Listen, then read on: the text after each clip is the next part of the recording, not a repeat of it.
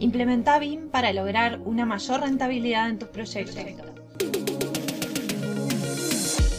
Soy María José de Tesanos, CEO de MDT Arquitectura y te doy la bienvenida al podcast de BIM Online.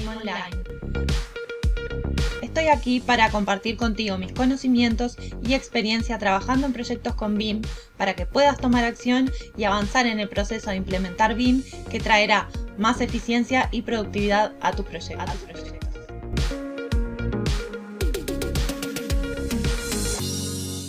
Probablemente hayas escuchado mucho eh, el término implementar BIM, ¿no? O implementación BIM.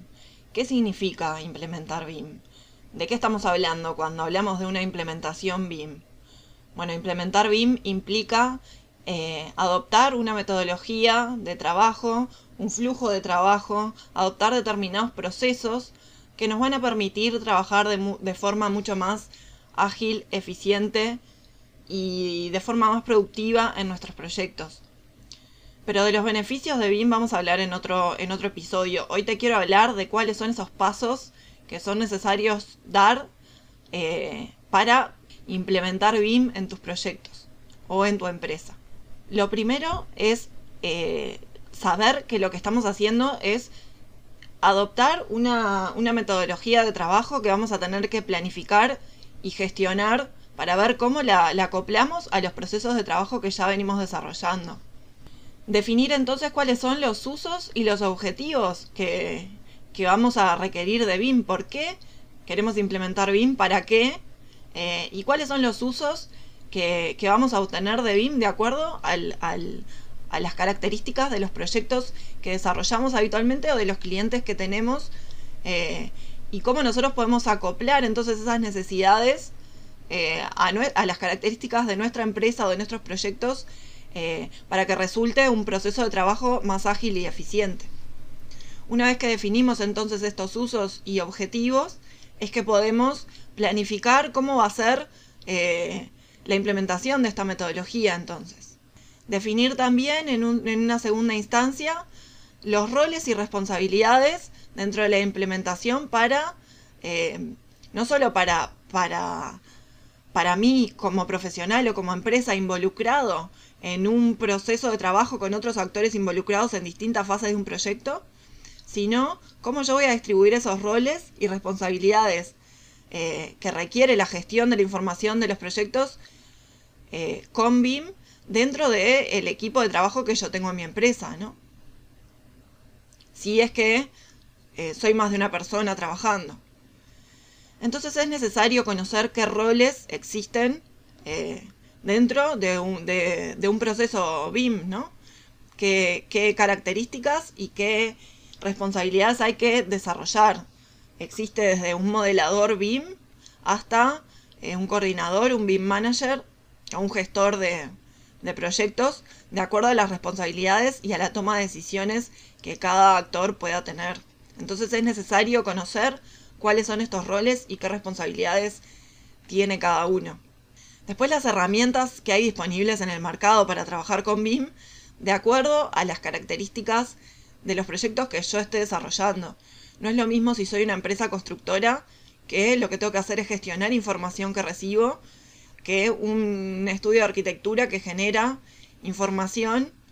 Entonces los software que hay disponibles en el mercado para, para cada instancia son distintos, ¿no? no hoy escuchamos mucho el uso de Revit eh, y la realidad es que existen otros software en el mercado disponibles eh, Revit es una, es una herramienta para generar información, pero, pero quizás para gestionar la información de la forma que yo necesite, hay otras herramientas que son más adecuadas. Entonces, conocer las herramientas que hay para saber con cuál voy a trabajar.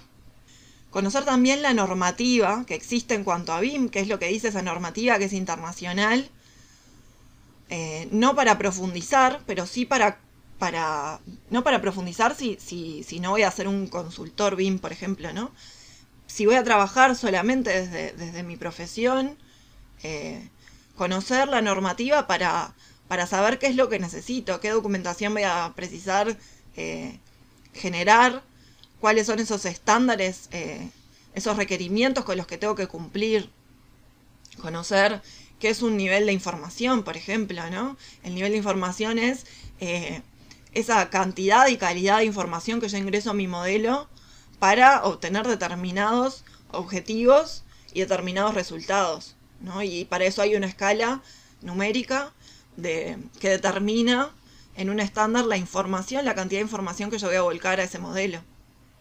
Y todo eso se, eh, se consensúa de antemano para, para justamente eh, llegar a acuerdos de la información que voy a recibir y que voy a entregar.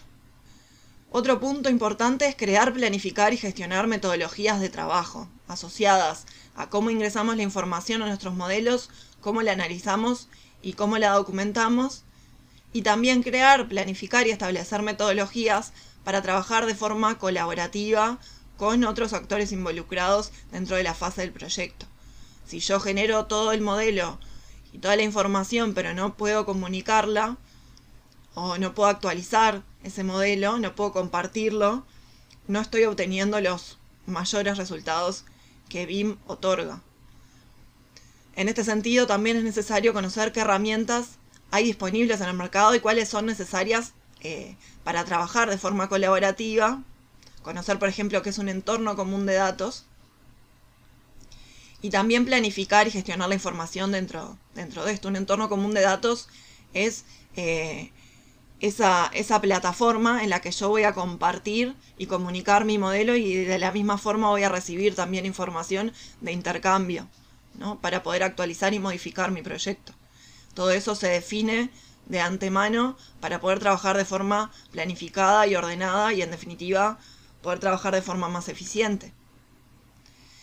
Crear metodologías de automatización de procesos, aquellas, eh, aquellos procesos de trabajo, aquellos flujos que se, que se repitan en el tiempo nuestros proyectos y que nos permitan establecer eh, procesos de trabajo repetitivos y automáticos, documentarlos y planificarlos de antemano para poder hacerlo siempre de la misma forma y que eso realmente nos reduzca muchísimo los tiempos de ejecución de nuestros proyectos.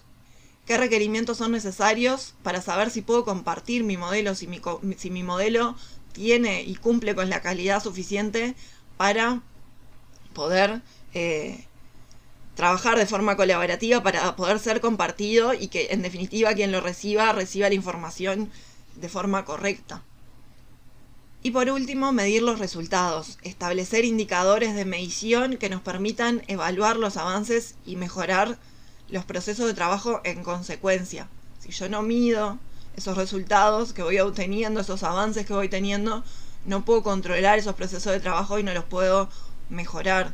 Entonces, poder planificar qué es lo que voy a medir, cómo lo voy a medir y cómo lo voy a documentar para tener un registro de cómo han sido mis avances. Hoy estamos desarrollando un webinar de cómo comenzar con BIM, una guía paso a paso. Podés acceder a la repetición del webinar porque va a estar disponible por los próximos días. Te dejo el enlace para que te registres debajo y puedas acceder. Espero verte en el próximo episodio. Y hasta aquí el episodio de hoy. No te olvides de suscribirte para recibir más contenido de BIM. Te espero en el próximo episodio con más proyectos, más experiencias compartidas y mucho más BIM Online.